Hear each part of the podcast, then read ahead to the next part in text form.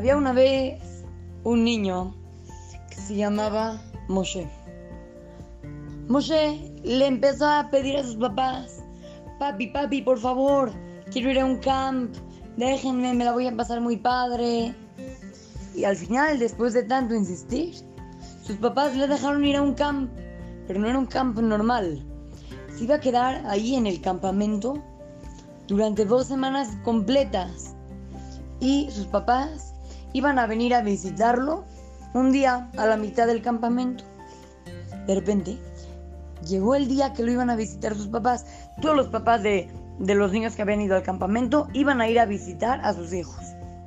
Y Moshe estaba esperando a que lleguen sus papás para contarles cómo le iba. Pero sus papás no llegaban. Y no llegaban y Moshe estaba muy preocupado. Entonces Moshe se puso a llorar. Estaba muy desilusionado, muy triste, porque ya se habían tardado muchísimo. Y sus papás no habían llegado y no tenía cómo llamarles. Entonces estaba muy, muy triste, llorando. Y se fue a su cuarto. El director del campamento se dio cuenta que Moshe estaba muy triste. Entonces fue a decirle ya que no se preocupe, que ahorita vienen. Pero Moshe seguía llorando. Después de una hora, el director del campamento volvió a pasar por afuera del cuarto de Moshe y lo volvió a encontrar llorando.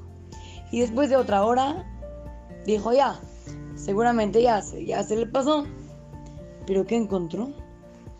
Encontró que otro niño, que se llamaba Abraham, estaba sacando algo de abajo de la almohada de Moshe. El director se preocupó muchísimo y dijo, Jacito Moshe, no nada más que no vienen en sus papás, sino que le quitan sus cosas. Entonces fue a regañar a Abraham y le dijo, Abraham, ¿qué estás haciendo? Abraham se quedó congelado, así se quedó sin moverse. Y, y el director le volvió a preguntar, Abraham, ¿qué estás haciendo aquí? ¿Qué querías quitarle a Moshe? Y Abraham se quedó en silencio. Le dijo al director del campamento, ándale, dime. Y Abraham le explicó.